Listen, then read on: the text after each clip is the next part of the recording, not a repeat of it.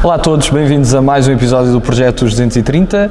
Desta vez estamos aqui ao pé das escadarias principais interiores da Assembleia da República, onde vamos entrevistar Santinho Pacheco, deputado do Partido Socialista eleito pela Guarda. Muito bem-vindo. Muito obrigado. E começando desde já a falar por, da sua vida e do, do seu Sim, que é uma vida muito comprida e de maneira que há muito que contar nesta vida. E nesta bastante vida. intensa em, em, diversas localidades. E vamos diretamente ao, aos primeiros 20 anos da sua vida, porque foram um pouco de um lado para o outro com, com muitas situações. Não tenho dúvida, não tenho dúvida que é, que é um período muito movimentado de, de uma vida, como eu lhe digo, já longa, eh, mas que marcada por esse período um período em que me formei como homem, como cidadão e, e, que começa eh, numa aldeia, numa aldeia da Serra da Estrela, junto ao Rio Mondego, chamada Vila Franca da Serra, uma terra muito bonita. A nossa terra é sempre a terra mais bonita do mundo. E, e em Vila Franca fiz a instrução primária, como qualquer garotito da, da, daquele tempo, um tempo muito diferente, com muito mais gente nas aldeias, ainda não, se tinha, ainda não tinha acontecido o grande boom da imigração a salto para a França, de maneira que aquela era um tempo de, de, de pobreza, de muita pobreza, de gente a viver muito mal e muita garotada na, na, na, escola. Na escola da minha terra tinha duas salas super lotadas eh, de, de, de, de garotitos para que, que enchiam aquela estrada quando acabavam as aulas, a correr por ali abaixo até, até à, à povoação, que a escola ficava num, num dos limites da, da povoação. E, e, pronto, uma vida, uma vida de, de, de, garoto, a jogar a bola, a jogar o hockey patins com, com sticks que a gente fazia de paus de carvalho e no adro da igreja ou, ou, ou num lar qualquer, a gente, por isso uma, uma, uma garotice, uma, uma infância normal, eh, como, como, como acontecia naquela altura. Entretanto, como muitas outras famílias, uns iam para a França, outros iam para, fugiam para a Suíça, outros para, para o Luxemburgo ou para a Alemanha, uh, acabámos por, a minha família, parte dela, ir para Moçambique, para a Zambésia, para uma cidade muito bonita chamada Climane, onde eu entrei no liceu, tinha feito entretanto a quarta classe, o exame de admissão ao liceu, veja lá, ainda havia exame de admissão ao liceu, eh, que fiz no Liceu da Guarda, e, e entro no, no, no, Liceu de Climane, que na altura tinha aberto, entre, nesse ano letivo, o, o Liceu João Azevedo Coutinho, e andei aí até o quinto ano. Uh, quando tinha aí à volta de 14, 15 anos, regressei uh, a Portugal, uh, fiz o quinto ano do Liceu no Colégio de Gouveia, depois fui para Viseu para fazer o sexto e o sétimo ano, Uh, e, e, acabei por ir para, para Coimbra, para a Faculdade de Direito, uh, em 1970 ou, ou 71, uh, naquele período de, de, grande convulsão, que tinha começado com a crise de 69. Eu também sou apanhado lá no meio de um rebuliço e, com 20 anos, estava na tropa chamado à pressa, nem os exames fazer esse ano entro na tropa em Mafra em, em julho e em outubro estava no Centro de Instrução de Comandos em Luanda, para onde fui mandado contra a minha vontade, obviamente. Eu recordo-me, os meus pais naquela altura está, trabalhavam em Lyon, na França, eram imigrantes em Lyon, e a minha mãe com medo da, da guerra e das notícias que lá vinham, que vinha muita gente ferida e muita gente acabava por morrer, bem me incentivava a ir ter com eles a França para fugir, mas nunca tive essa tendência e, e acabei por, eh, por, por, por estar em, em, Angola quando foi 25 de Abril. No dia 25 de Abril eu estava até do oficial dia, não soube de nada do que se tinha acontecido em Lisboa. O outro dia, através de um telefonema que fazia sempre quando saía do serviço, uh, é que me disseram que isto tinha mudado tudo e, e, e depois acabei por me integrar uh, com alguns oficiais, alguns dos quais já morreram uh, do MFA, da, da, da, sua estrutura em, em, Angola, e regressei depois de, de Angola uh, em julho de 75. Uh, e, e, e, aí iniciei uma, uma, uma atividade cidadã acabei por, um, passado uns tempos, conseguir ficar como professor em, de, de História de Português em, em Gouveia. E, e, e, em boa hora o fiz, porque me integrei em toda aquela sociedade goviense de que estava afastado, uh, de, de, de, alguma forma nunca, nunca, tinha integrado, porque ao fim e ao cabo, com 8 ou 9 anos, quando faço o exame da quarta classe, eh, andava na escola da minha terra, Uh, o Gouveia era uma sede do Conselho a 14 km, no tempo ainda nem estradas havia, nem meios de transporte, nem nada, e, e, de maneira que a, a, minha relação com, com Gouveia constrói-se eh, a partir dessa altura como professor e com uma integração imediata em tudo o que eram os movimentos e atividades e associações de, de Gouveia. Eu pertencia aos bombeiros, ao, ao rancho folclórico, à banda de música, Uh, isto é, era um, um cidadão muito ativo e, e, e, por isso a população reparou, de certa maneira, em mim. Eu entrei logo nas listas do Partido Socialista em 76 para a Assembleia Municipal, passado uns meses era presidente da Assembleia Municipal.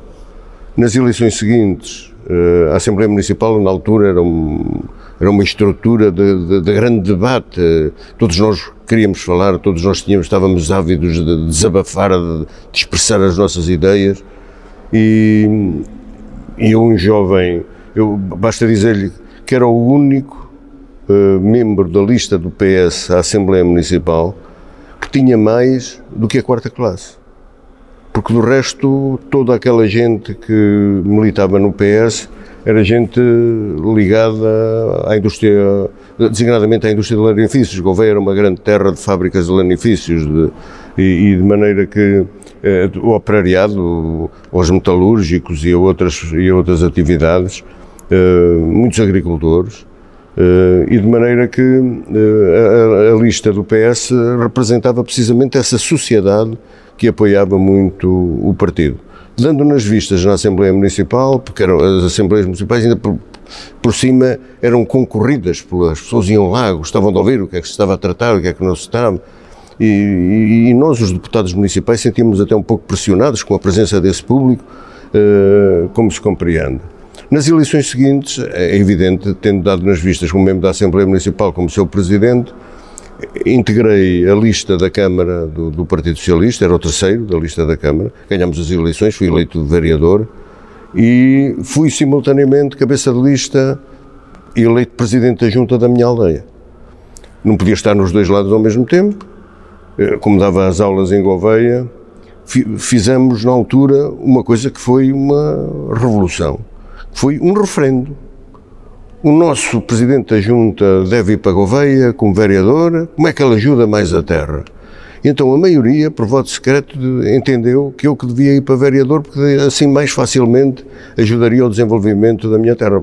Basta dizer, a minha terra tinha uma anexa que se chama Ponto Nova, que é uma terra lindíssima à beira do rio, na foz do, da Ribeira de Linhares, Linhares da Beira, uma, uma aldeia histórica que fica ali ao pé de, ao pé de, de Gouveia, ao pé da minha terra e, e, e do, de, na foz da, da, Ribeira de Linhares com o Rio Mondego. Um, fica a dois quilómetros. Eu hoje tenho aquelas imagens todas gravadas do que eram os meus colegas de escola a vir descalços eh, naquele inverno. Não havia pontes, tinham de atravessar a Ribeira de Linhares mais que uma vez eh, com por aquilo que chama, nós chamamos poldras, que são umas pedras colocadas no, no leito do ribeiro para, para, ir saltando de pedra em pedra e atravessar para o outro lado. Não havia ponte, não havia estrada alcatroada, não havia nada. Havia miséria e fome, como já disse há, como já disse há pouco. E, e, e, e por isso mesmo, uh, a ideia de que era preciso desenvolver a terra a partir da, da Câmara Municipal, a partir da Junta de Freguesia, levaram a que eu ficasse vereador. Uh, a Junta de Freguesia ficou uh, bem entregue. Eu, na verdade, fui de uma dedicação extrema a uma terra com grandes necessidades, a terra mais distante da sede do Conselho, como lhes disse há pouco, nem da estrada de ligação. Nós tivemos mais depressa estrada para Fornos de Algodres, porque a estação do comboio que servia à minha terra ficava a 3 km eh, a linha da Beira Alta, e, e, e, por isso a opção foi abrir a estrada primeiro para Fornos do que para Gouveia. De maneira que está a ver que havia essa, essa necessidade de investimento, e depois, em 1982, eh, sou eleito pela primeira vez Presidente de Câmara. O Presidente da Câmara, eh, o, primeiro Presidente da Câmara, depois de 25 de Abril, o Dr. Olímpio de Melo, lá em Gouveia, não quis recandidatar-se uh, por razões políticas, que, na altura, que, na, que na altura aconteceram com, com, com ele, e, e ele indicou, indicou-me, recordo-me que uh, quem veio incentivar a, a, a eu, porque eu tinha, eu tinha 20 e tal anos, de maneira que era, era, era, muito novo, e quem era o candidato do PSD nessas eleições de 76? O último presidente da Câmara antes do 25 de Abril. Um cavalheiro, um senhor chamado professor Pires das Neves, já morreu, infelizmente ficámos amigos, apesar de ele ter perdido as eleições comigo uh, em 82 para a Câmara de Gouveia, ficámos sempre amigos. Eh, ele era um sportinguista como eu e de maneira que ele até ia para assistir, ia de, de lá da nossa zona para Lisboa para ir assistir a uma final da taça uh, que acontecia nesse, nesse domingo em que, em que teve o acidente de viação e morreu. E de maneira que foi uma disputa muito grande, eleito Presidente da Câmara por maioria, por maioria relativa. Na altura, o, o CDS, aquilo ficou com três do PS, três do PSD e um do CDS. O CDS fazia mais ou menos a ponte entre, entre, entre nós, mas foi depois um, um, uma vida autárquica em crescendo. Eu dediquei-me muito à autarquia, tenho consciência plena de que fui, de que fui um, um autarca que, que, se dedicou. Eu ainda há pouco dizia ali a um, a um, colega meu: se há coisa que eu faço todos os dias é pedir desculpa à minha filha. Eu tenho dois filhos, o, Pedro já nasceu, era eu presidente de Câmara, a, minha filha era pequenita. E eu a ela peço-lhe intimamente todos os dias desculpa, porque eu fui um um pai verdadeiramente ausente. Agora eu entendia, quem não quer ser lobo não lhe veste a pele e alguém que se entrega a uma autarquia, um autarca tem de ter como função principal servir. Eu nunca me sentei em cerimónia nenhuma enquanto visse gente mais velha que eu de pé. Um respeito imenso pelo eleitorado. Detesto a fanfarronice do, do, político quando pensa que é pela sua, os seus lindos olhos que é eleito. O, o, o, um autarca tem de ser eleito porque as pessoas sentem de que aquele homem não vai, vai para aquele lugar, para a junta, para a Câmara, não para se servir, mas para servir. E se é para se servir, quem tem de andar de chapéu na mão à procura do voto e de merecer o voto, porque em democracia o que paga verdadeiramente o, o trabalho do político são os votos. Mas para se ter votos, nós devemos merecer como devemos merecer o salário, como devemos merecer o ordenado. E de maneira que esta, esta minha entrega levou a que eu deixasse para trás uh, a família, deixasse para trás uh, principalmente a, a, minha pequenita, que naquela altura não, não, não, não me podia dividir, não podia. E, e, e, e as solicitações eram tantas, uh, quer do ponto de vista partidário, quer do ponto de vista administrativo e político da, do exercício do cargo, que foi, na verdade, um, um período terrível. Mas, na verdade, é para mim um enorme orgulho eu ser de uma terra que me ajudou a eleger a primeira vez em 76 e que agora ainda nas eleições desta, desta legislatura de deputado, que foram em 2019, continuar a ganhar na minha terra. Isto é, sem nunca ter perdido uma única vez uma eleição em que o meu nome estivesse em disputa, numa terra pequena em que toda a gente me conhece, em que toda a gente sabe o que tenho, o que é que faço, o que é que não faço, o que é que penso, é, é para mim um motivo de, de enorme satisfação, um orgulho, um orgulho muito grande e, e é por isso que estou agora na, nesta, neste exercício do, do mandato aqui na Assembleia da República com a sensação tranquila de que, de que tenho vindo a cumprir uh, ao longo deste tempo uh, os meus deveres. Eu uma vez utilizei uma frase que é uma frase que eu gosto muito. O único direito que eu tenho como eleito, é cumprir o meu dever. É o único direito que eu tenho. Eu estou obrigado a isso por uma questão de consciência, mas por uma por, por, pelo respeito que merece cada um daqueles papelinhos que nós nem sabemos de quem é. Uh, o melhor que tem o, o, voto é ser secreto, porque se não, se não fosse secreto a gente comprava-os todos. Essa, essa gente com dinheiro compraria os votos todos. De maneira que o meu único direito é cumprir o meu dever. E é isso que tento fazer todos os dias.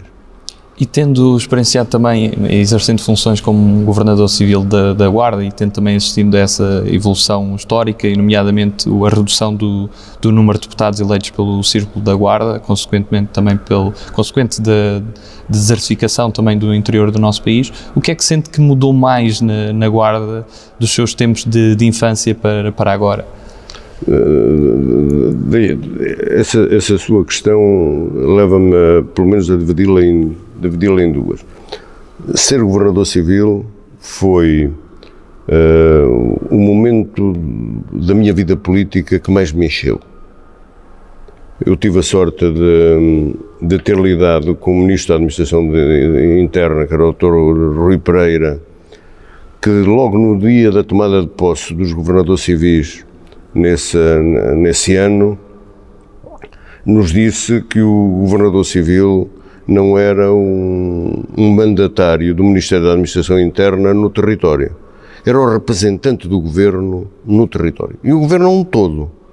E de maneira que o, o governador civil, que normalmente era entendido como um cargo de fim de carreira, uh, de quem está sentado comodamente numa cadeira e as pessoas lá vêm ao seu governador no governo civil do distrito, uh, com um grande distanciamento, entrar lá era entrar quase num, num oráculo sagrado de que só determinado número de, de, de, pessoas importantes é que, é que o conseguiam.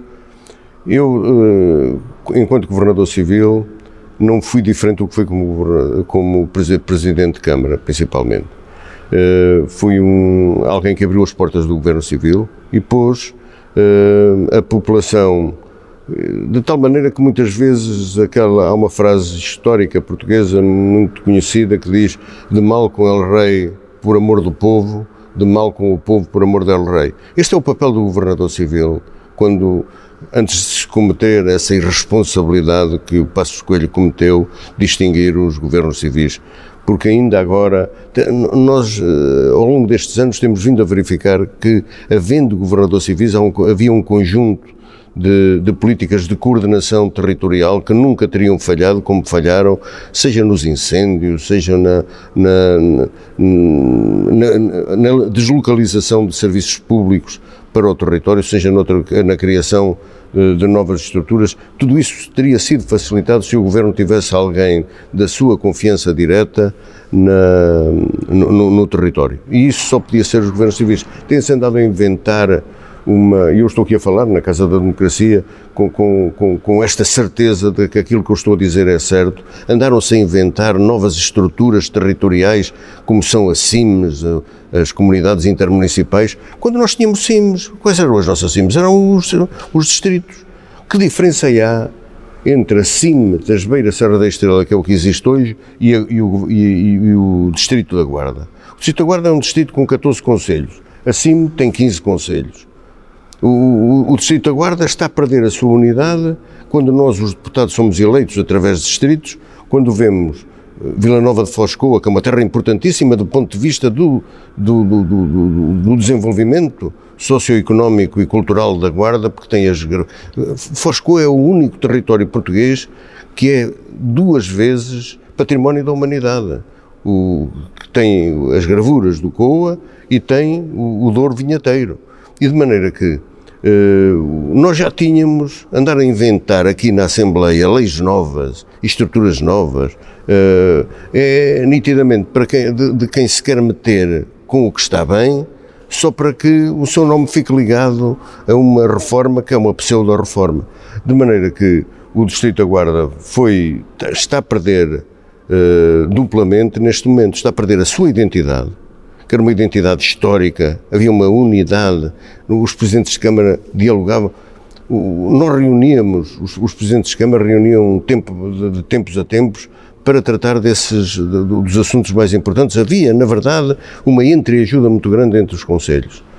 Acabados com os distritos, vamos forçosamente uh, caminhar por, por, para, um, para uma situação que acabará por transformar aquilo que era uma unidade cultural e histórica dos distritos numa entidade nova que tem apenas a ver com política. Uh, e, e, quando há política mais metida na resolução dos assuntos, há uma tendência para nunca mais haver paz legislativa, nem, nem, nem, nem, nem haver paz uh, social e política. Porquê? Porque quando uma maioria faz uma coisa, a tendência natural é que a maioria seguinte faça uma coisa completamente diferente, ou desfaça pelo menos aquilo que acontece. E nunca mais há paz. Ora, com os distritos não, isso não acontecia. Porquê? Porque, na verdade, foram constituídos na sequência da, da, da primeira Constituição, de 1820, a Constituição Liberal, uh, que, que, que, por isso são estruturas com, com, com cerca de 200 anos e que tinham muito a ver com a divisão eclesiástica. Normalmente, o, os distritos coincidiam, no todo ou em parte, mas em grande parte coincidiam com as dioceses. Ora, as dioceses têm séculos enraizadas no espírito das pessoas.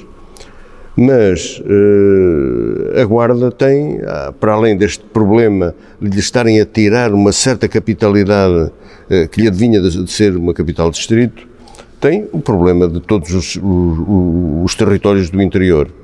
Nós somos um território cada vez mais despovoado, cada vez em que a, a tendência era vivermos de uma agricultura de subsistência com produtos de grande qualidade mas sem gente, no, o desenvolvimento agrícola, o desenvolvimento rural, o desenvolvimento florestal eh, vai por água abaixo. Nós estamos até a perder aquilo que era um dos produtos emblemáticos daquela região, que é o queijo da serra, em cada vez mais vemos, nós vemos que os, o número de pastores diminui, o, o, número de cabeças de gado cai, o, as, os, territórios completamente abandonados, uh, pasto, pasto de chamas uh, ano após ano, de, de, ciclicamente, com os grandes incêndios que, que nos atacam, e por isso é, é natural que todos os conselhos perdem população, mesmo os grandes conselhos do interior, capitais de distrito, Castelo Branco, ou a Covilhã, ou a Guarda, ou, Bragança, a tendência de perder população é efetiva, o envelhecimento, porque ainda nos estaria muito mal se a população que temos fosse uma população ativa. Mas nós sabemos que não. 60, 70% dessa população tem mais de 70 anos. Uma grande parte dessa população vive na dependência das IPSS, de maneira que, cada vez com menos gente, cada vez com menos população ativa, e, e, cada vez com uma população mais envelhecida e dependente, uh, ligada às IPSS, etc., é, é, natural que não haja iniciativa empresarial, não aparecem empresas de gente de lá, uh, de gente do, do, do litoral para levá-las para o interior é cada vez mais difícil. E depois ainda são, não há sensibilidade política, nós não temos peso político aqui dentro. Para a Guarda um território imenso, com 14 conselhos, com, com temos três deputados. E, e, às vezes ainda cada um a puxar para o seu lado, porque um é de um partido, outros são de outro partido, eh, e, e isso leva, leva a quê? Leva a que nós não tínhamos força política nem reivindicativa para atrair esse tal investimento. Se a isso somarmos não termos força política para lutar contra a instituição de determinadas peias, de fronteiras artificiais que se criam, por exemplo, com a criação das portagens, as portagens foi, quem quer, quer, se queira, quer não, uma barreira artificial que se coloca entre o litoral e o interior. Antigamente havia gente que ao fim de semana, gente originária de lá, que tinha lá os pais, ou tinha lá a família, ou ia ao cemitério, ou ia ver uma propriedade, ou ia qualquer coisa, ou ia simplesmente degustar um prato tradicional lá da terra. E quando as pessoas começam a ver que a portagem é mais cara que o gasóleo, o, o dinheiro não estica. Opa, e lá nos deixam ainda mais isolados, ainda mais esquecidos. Quer dizer, quando nós pensávamos que o turismo era a linha dos ovos de ouros dos territórios do interior, aqui, vocês são muito novos, mas aqui há 20 anos ou 30, o Alentejo era uma espécie de miragem para a gente com dinheiro, para, para os intelectuais, para os artistas, para os escritores. Uh, e toda a gente gostava de ter um monte no Alentejo. O Alentejo saiu do anonimato a, a que foi votado pelo salazarismo, que eram, eram campos de trigo e, e, gente explorada, saiu do anonimato quando uh, os urbanos de Lisboa e da área metropolitana de Lisboa descobriram que ter um monte do Alentejo, uma paisagem fantástica, um, uma paz eh, enorme, era, na verdade, apetecível. E eu, durante muito tempo, como Presidente de Câmara, como Governador Civil, falei nisso tantas vezes, tinha a esperança de que a Serra da Estrela seria um segundo Alentejo. Aquelas quintas de pedra lindíssimas espalhadas lá por aquelas encostas, de novo com reconstruídas, ainda por cima dois em um, além, além de se atrair pessoas, reconstruía-se o património, tirava-se o património das silvas e, e, e, dos telhados caídos. Aquilo tem paisagens espetaculares, a custos baixíssimos. E, no entanto, quando nós pensávamos que a A23, a A25 aproximava o Porto da, da, da Serra, aproximava Lisboa da Serra, aproximava Coimbra da Serra, o que é que nós verificamos? Que as, que as portagens puseram as pessoas a, a pensar duas vezes. Então, vou, vou, gastar 50 ou 60 euros no, no, no, em portagens para ir ver aquilo que é meu, para ir à minha terra. Mas se calhar, em vez de lá irem 20 vezes por ano, passaram a ir duas ou três. E tudo isso mata aquela. Porque nós, na verdade. Olha, eu ainda ontem escrevi uma carta à senhora, à mão, entregue em mão, que ela teve aqui ontem, à senhora Ministra da Coesão Territorial, a chamar a atenção para um, um, um pormenor.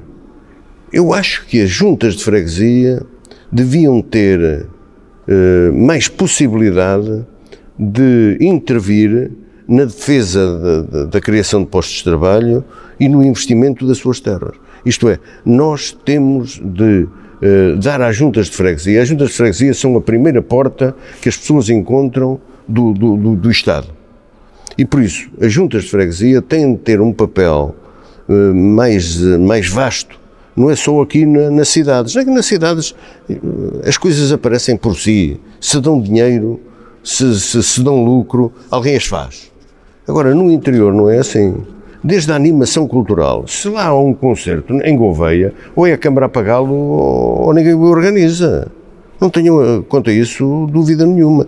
Ou é a Câmara, muitas vezes, a fazer as coisas eh, e, e, da cultura fazer economia, ou então ninguém o faz. E de maneira que eh, eu, eu acho que as juntas de freguesia, as câmaras municipais, têm de ter cada vez mais a carta, voltando à carta que eu escrevi à Ministra, no minuto, num minuto, uh, voltando à carta que eu escrevi, eu dizia-lhe mais ou menos isso. Eu tenho uma ambição. A minha terra é a terra do mundo, lá está o exagero, é a terra do, do, do mundo onde se come melhor. Mas qualquer dia ninguém sabe cozinhar um daqueles pratos maravilhosos da culinária local que vem desde tempos imemoriais. De maneira que é necessário preservar isso. Nós temos de preservar a nossa gastronomia tradicional. Não é só a inovação, não é só a novela cuisine, não é só esses, esses grandes eh, mestres da culinária que aparecem nas televisões. Temos de salvar a nossa gastronomia tradicional. E eu tenho de fazer alguma coisa para, antes de morrer, salvar, eh, salvar isso. E, Sra. Ministra, tem de me ajudar a fazer isso e vamos lá ver qual vai ser a resposta. Passamos então para a segunda parte da, da, nossa entrevista e vamos direto às nossas escolhas. E a primeira escolha que lhe proponho é entre humildade e ambição. Humildade. Cães ou gatos? Gatos. Comissão ou plenário? Plenário. Centro-esquerda ou esquerda? Centro-esquerda. Fado ou música popular? Fado. Sagres ou Superboc? Sagres. Campo ou cidade? Campo. Praia ou serra? Serra. Governo sombra ou eixo do mal? Governo sombra. Sonho ou realidade? Sonho, sempre. Qual é que é o seu maior sonho? O meu, o meu maior sonho é. Olha, é o mais pequeno, e é, mas é o último. É concretizar essa ambição que tenho para a minha terra, dali deixar um grande restaurante da cozinha, que é uma espécie de homenagem à minha mãe, à minha avó, às mães e avós todas de Vila Franca, as chamadas bodeiras que faziam as bodas dos casamentos. Eu gostava que a minha terra não desaparecesse.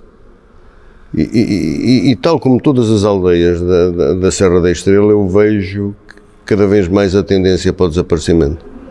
E de maneira que se não houver qualquer coisa que dê vida, que leve pessoas, que crie algum posto de trabalho, eu tenho muito receio de que os meus netos já não conheçam a terra do, do avô. E de maneira que gostava muito de, de conseguir isso a partir do forno comunitário, uh, continuar a, a, ter o cheiro do pão de centeio cozido, aí cozido, uh, de, de saborear aquela comida de sabor único. E essa é uma, uma ambição. Mas é evidente que, como político, tenho de ter ambições maiores. A ambição do que o Hospital da Guarda, a segunda fase do Hospital da Guarda, não foi uma promessa eleitoral do Sr. Primeiro-Ministro, seja mesmo concretizado. Uh, é, é, na verdade, que, que, que, o Porto Seco da Guarda seja o primeiro Porto Seco do país, isto é, em vez de andarem centenas e centenas de caminhões com, a, a, percorrer aquelas autoestradas para chegar ao Porto de Aveiro, ao Porto de Leixões, ao Porto da Figueira da Foz, ou outro Porto, possam ir de comboio.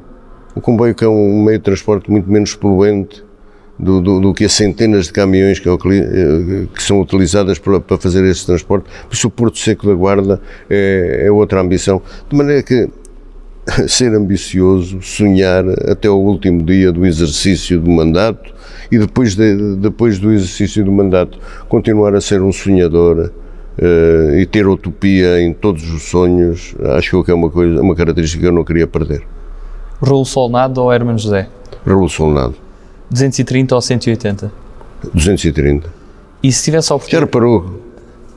Diga, diga. Se nos tirarem qualquer dia, o interior não tem, não tem representatividade. Eu já uma vez lancei a ideia de que se os imigrantes pudessem votar para o círculo eleitoral de onde são originários, a Guarda não tinha três deputados. A Guarda tinha quatro ou cinco ou seis deputados, porque os seus imigrantes, de certeza absoluta, não só se inscreveriam nos cadernos eleitorais, onde quer que vivam, como viam votar. São gente amoralhuda à sua terra, adoram a sua terra. Agora, pôr os imigrantes a votar por um círculo eleitoral da Europa e fora da Europa, sabem lá quem é o, o, o, deputado de fora da Europa, que tanto é deputado na Austrália, como é no Canadá, como é na Conchinchina ou, ou na Terra de Fogo, não sei, quer dizer, isso não, para eles não representa nada. Agora, se o deputado representante dos imigrantes estivesse no território de onde um imigrante é original, tem alguma dúvida de que um imigrante de Vila Franca da Serra, da minha terra, que está em Danbury, nos Estados Unidos, tem muito mais interesse naquilo que se passa na sua aldeia do que aquilo que se passa lá na, em Nova York ou, ou, em Los Angeles ou, ou em Buenos Aires. É evidente que nós não temos dúvidas quanto a isso. Aquilo é a terra onde está a ganhar dinheiro, onde está a trabalhar. Mas a terra do coração, a terra da afeição, a terra da paixão, é a terra de onde é originária a sua família. Com, opa, não é lindo nós verificarmos que uns argentinos ou uns brasileiros que vêm aí para conhecer a terra de onde foi o tetravô, que, que, que, opa, isto é, é maravilhoso. Eh, esta, esta ligação afetiva que nós temos às origens tem de ser explorada mesmo do ponto de vista económico, do ponto de vista turístico. E se tivesse a oportunidade para convidar uma pessoa para almoçar com quem nunca tivesse a oportunidade, uma personalidade nacional ou internacional que admire, quem é que seria essa pessoa? Queria voltar a conversar durante algum tempo e calmamente com António Guterres. E qual é que seria o prato principal? Oh, nós somos beirões, somos os dois beirões. Um, um cabritinho vai, vai sempre bem, mas vou-lhe falar num prato da minha terra xícharos com migas. É um enigma. Os xícharos, o que é que são os xícharos? É um feijão pequenino que não tem nada a ver com o feijão frade. Ainda é mais pequenino que o feijão frade e que tem a particularidade de se dar uh, naqueles terrenos uh, pobres das encostas da serra. Não precisa ser regado de maneira que esse é o feijão, é, é o xícharo, que é cozido acompanha com umas carnes de, de porco e umas, uns enchidos cozidos em simultâneo na mesma panela de três pernas, cozido ali com, com o lume todo. E as migas é o aproveitamento do pão, do pão duro, que é cortado às fatias, é posto com, com água para, para ficar mole onde foi cozido o bacalhau, o bacalhau é desfeito, é depois regado com azeite quente, alho e cebola e vai ao lume a gratinar. Este, este, esta mistura dos xícharos com as migas dá aquele prato, para além da sua originalidade, um sabor, um paladar que, que, que ninguém mais esquece. É um dos tais pratos que eu quero lá no restaurante da minha terra, se Deus quiser. E em termos musicais, tem sim alguma banda ou cantor favorito? Na minha infância eu fui marcado, como todos os jovens do meu tempo, pelos Beatles. É? Os Beatles ainda hoje me, me enchem a alma verdadeiramente. E no cinema? O cinema, repara, eu quando fui para Climane, eu nunca tinha ido a um, um cinema. Eu fui daqui da Vila Franca da Serra. E então, aquela série de filmes na altura, filmes monumentais que surgiram, marcaram, apaixonaram-me. Aquele, aquele barulho que vinha de todos os lados, aquela sala grande, e eu a ver, a ver aquilo, na verdade, os Dez Mandamentos, o Ben-Hur, foram uh, aqueles grandes filmes, a música no coração, quer dizer, são grande, os grandes filmes que me marcaram uh, durante, durante esse período e depois para o resto da vida. Ficam, e tudo o vento levou. Quer dizer, quem, é, quem é que não fica preso a tudo o vento, o vento levou, uh, visto por uma criança com os olhos de uma criança que, que, tinha ido da serra para, o, para a África, para a África do calor, da Serra Fria para a África do calor, do, dos, do, dos das grandes extensões de palmeiras. Uh, na verdade, foi, foram esses filmes que me. Ah, depois disso, não. Eu gosto do cinema todo Uh, e, e, na verdade, mas esses filmes marcaram mesmo. Na literatura? Na literatura, uh, para além de, de, de, me ter apaixonado agora por um, por um escritor meu amigo, que, que, ainda faz o favor de ser meu amigo e que eu acho que ele vai ser prémio Nobel, que é o Richard Zimmler, mas eu, é, uma, é uma descoberta recente de um grande escritor. Uh, sempre gostei de ler os, os portugueses os portugueses. E dos portugueses fui amigo do Virgílio Ferreira, o Virgílio Ferreira é, é meu conterrâneo, é de Melo, de uma freguesia do Conselho de Gouveia. Uh, no meu tempo construímos a Biblioteca Municipal Virgílio Ferreira, colocámos o busto do Virgílio Ferreira em frente a essa biblioteca. Tive com ele uma, uma, uma relação muito próxima, fomos, fomos amigos. Foi, o Gouveia perdeu muito por o Virgílio Ferreira ter morrido tão depressa e por isso as obras do Virgílio Ferreira, mas o livro que talvez me tenha ajudado a moldar melhor a minha personalidade, até política, foi A Lei a Neve do Ferreira de Castro. A Lei a Neve do Ferreira de Castro é um livro passado na Serra da Estrela, que fala de Gouveia, mas principalmente de Manteigas e da Covilhã, do contraste entre o homem da serra que é pastor, mas que tem a ambição, isto passa-se nos anos 40 mas tem a ambição de chegar ao operário, porque para ele passar de pastor a operário do, dos lanifícios era uma promoção. E esse livro mostra-nos tudo do que foi a realidade portuguesa naquela altura. A fome, a miséria, de que eu já, já que insisti várias vezes por falar, porque é, é quase obsceno nós ouvirmos nos tempos hoje dizer, ainda alguns felizardos, que se vivia melhor antes do 25 de Abril que depois do 25 de Abril. Não, antes do 25 de Abril havia fome e havia miséria. E, aqui, e isso nota-se perfeitamente na, na, na Lei a Neve. Quer como os pastores, quer os operários, o frio que passava aquela gente, a exploração que lhe era exercida e depois, quando chegavam ao fim da vida e já não tinham força para trabalhar, eram postos com um pontapé, sem direito absolutamente a nada, acabando por morrer nos asilos da Santa Casa da Misericórdia ou outros espalhados por aquelas encostas da serra. A Leia Neve marcou-me marcou muito. Mas aprendi muito com um escritor italiano, que eu curiosamente falo aqui muitas vezes com, com colegas aqui, Quase ninguém, quase ninguém, eu direi mesmo ninguém, o descobriu. Quando ele tem uma bibliografia com cento e tal livros, que era Emílio Salgari. Emílio Salgari tem um, um conjunto de livros, ele é uma espécie de, de, de precursor, de, de, uma espécie de um Júlio Verne à italiana, em que os livros do Emílio Salgari são, na verdade, olha, ele é o autor daquela série do Sandokan, que houve uma série até no cinema, uh, também muito, também muito bem, mas o, o, a, a, coleção de livros dele, que, em, em, que nos relata viagens, lutas, uh, afirmação, a afirmação cultural, a afirmação intelectual das elites locais, da China à Tailândia, ao Norte da África, à Austrália.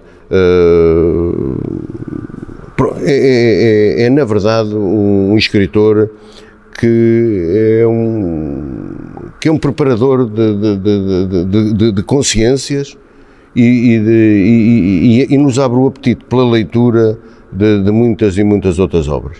Eu, eu sou um devorador de, um devorador de livros, eu leio muito, mas esse Richard Zimmler, você que é muito novo, vai ter essa oportunidade de o ver um dia destes como Prémio Nobel da Literatura. É um grande escritor. Passamos agora a um conjunto de, de, palavras soltas e peço que me diga numa ou em poucas palavras o que é que associa a cada uma das palavras que escolhi. E a primeira é desigualdade. Revolta. Velha guarda. Velha guarda? Velha guarda em que sentido? Guarda da cidade? Poderá ser normalmente velha guarda é num sentido é, o nome que se dá ou os que já passaram.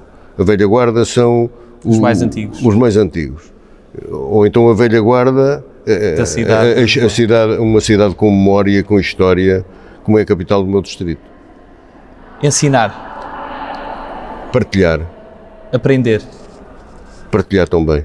Interior.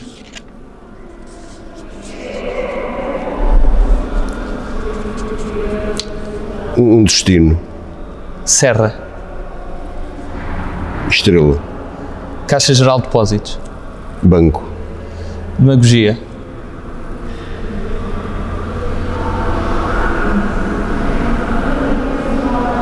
Desrespeito. Limpa Neves.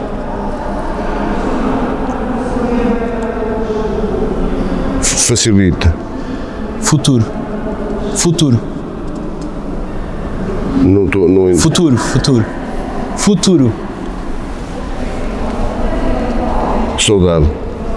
E se pudesse resumir Portugal numa palavra, que palavra seria? Pátria. E para terminar, que mensagem é que gostaria de deixar a todos os portugueses? Que não acreditem em demagogia, que não acreditem em facilitismos, nem em políticos que só dizem o que as pessoas estão preparadas para ouvir. Isso é a forma mais terrível de desconstruirmos uma pátria que tem oito séculos e que foi sempre construída com muito trabalho, foi sempre construída com muito sacrifício e, e, e com uma história escrita não por aqueles uh, que muitas vezes são o, os seus principais uh, protagonistas, mas por um povo inteiro, uh, isto é, quem venceu as batalhas, quem venceu o desenvolvimento, nunca foram as elites, foram sempre o povo trabalhador e, e é assim que eu, que eu, gostaria que os meus conterrâneos, os meus compatriotas, eh, continuassem a olhar para o nosso país. Santinho Pacheco, muito obrigado pela sua participação. Foi um gosto. E muito obrigado a todos lá em casa. Um abraço especial para o Distrito da Guarda. Continuem a acompanhar todas as entrevistas aqui aos 230 deputados da Assembleia da República. Obrigado a todos.